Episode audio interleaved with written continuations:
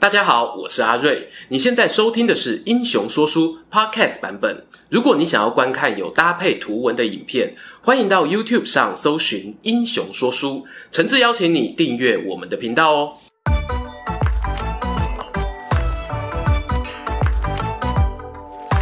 Hello，英雄说书的观众朋友，你们好，我是说书人阿瑞，替大家带来精彩的英雄故事。这支影片呢、啊，要来跟大家聊一个北欧神话中的人物。传说中哦，他的个性呢，有一点调皮捣蛋，但是呢，又兼具叛逆与神秘的形象。在北欧诸神的地位排名上啊，丝毫不亚于三本柱奥丁以及雷神索尔。这几年呢，他还因为漫威英雄电影的关系，让知名度啊更上层楼。欢迎今天的影片主角邪神洛基。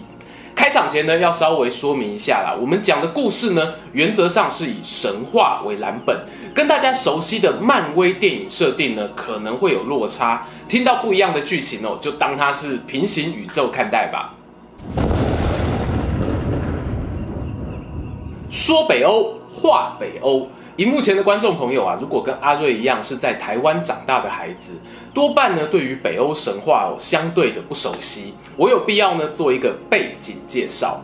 所谓的北欧神话呢，主要是流传于斯堪的纳维亚半岛上，但很难想象吼，相隔了千山万水的你我呢，生活周遭竟然有不少东西都和北欧诸神有关。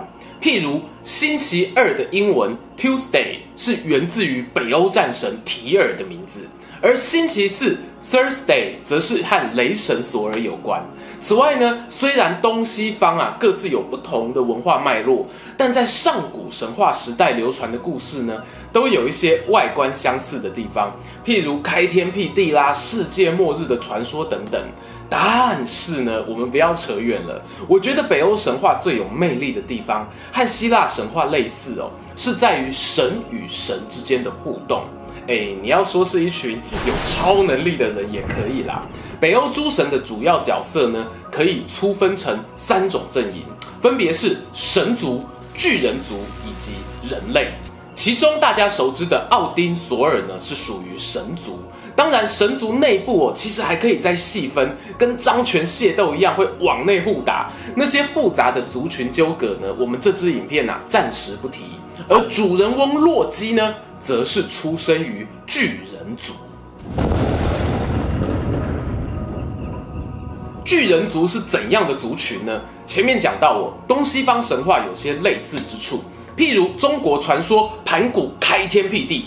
而北欧呢，也流传巨人族创造原初世界的故事。严格来说，我是被迫创造啦，因为洛基的老祖先原初巨人伊米尔，他被神族的奥丁啊杀害，死后呢，肌肉就变成大地，血液呢化作海洋，头盖骨成为天空，大脑呢变成云朵，牙齿哦与骨骼呢就是高山与岩石。全身上下器官啊都发挥了作用，然而呢，奥丁也因为自己这种行为啊感到隐隐的不安，担心呢巨人族的子孙会来帮老祖先复仇。这个芥蒂呢，也导致后来神族与巨人族间的毁灭性战争，俗称末日之战。不过那是很久之后的事情啦。有这样初步的认识后呢，大家就能理解北欧神话的脉络。我们就可以把镜头转回本片的主角洛基身上。洛基这个名字呢，具有终结者的意涵，也象征着是哦会带来末日的神奇。他的双亲呢都是巨人族，他自己却同时是神族领袖奥丁的结拜兄弟。因为这样的身份啊，让他可以顺利游走在两个阵营之间，执行很多整人计划。哎，没错，洛基呢虽然传说里外表是俊美挺拔，但个性呢却像是小孩子一样古灵精怪，有各种捣蛋的想法。也因此呢，在后来受到基督教影响的历史学家眼中啊，有不少人觉得洛基是个十分邪恶、堪比恶魔的神。但真的有这么严重吗？以下呢，分享几个我觉得蛮有代表性的恶作剧故事，大家听听看哦，再来判断这个洛基到底是邪恶还是调皮吧。第一个故事呢，洛基恶作剧的对象啊是索尔。的老婆。哎，对，索尔啊，天生神力啊，如果想要恶整他呢，有九条命哦都不够花。但是索尔有一位美丽的妻子，名字叫做西弗，生的啊一头灿烂的金色长发，每个人看到我都称赞，不止当事人觉得开心，老公索尔呢也觉得与有荣焉。可是呢，有一天下午，西弗熟睡的时候啊。调皮鬼洛基呢，碰巧经过，看到这个把头发当成第二生命的美女在睡觉，忍不住啊，就想要捉弄她一下。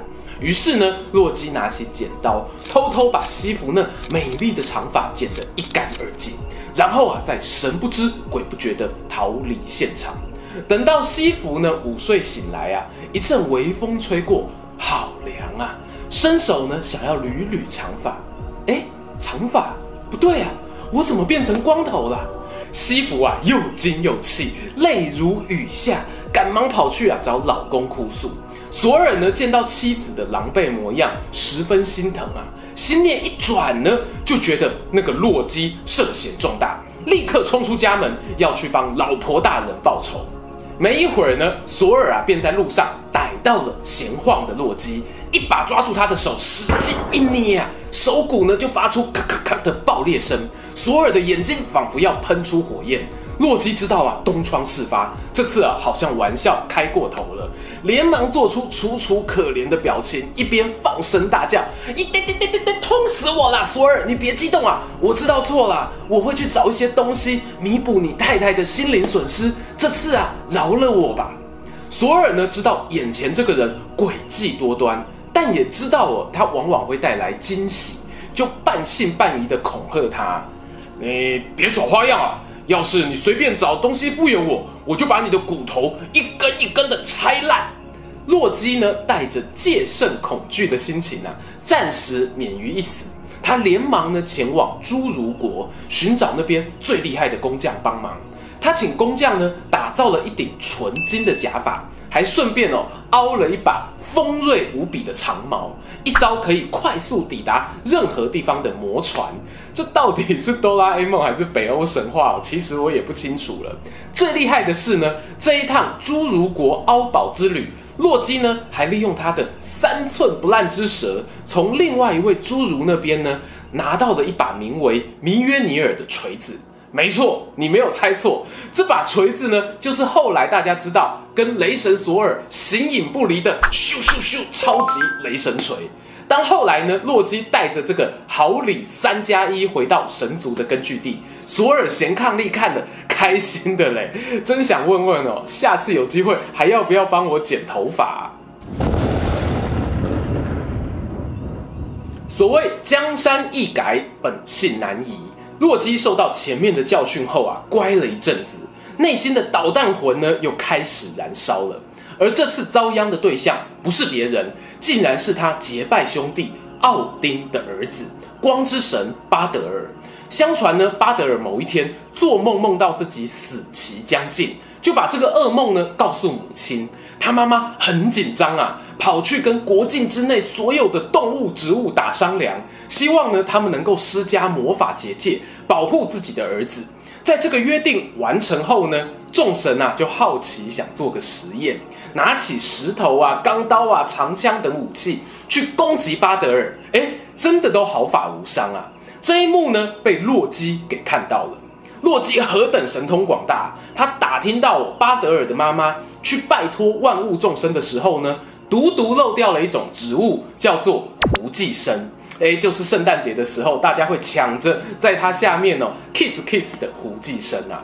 于是呢，洛基就用槲寄生的枝条做成箭矢，拿给巴德尔的弟弟，要他试着攻击哥哥。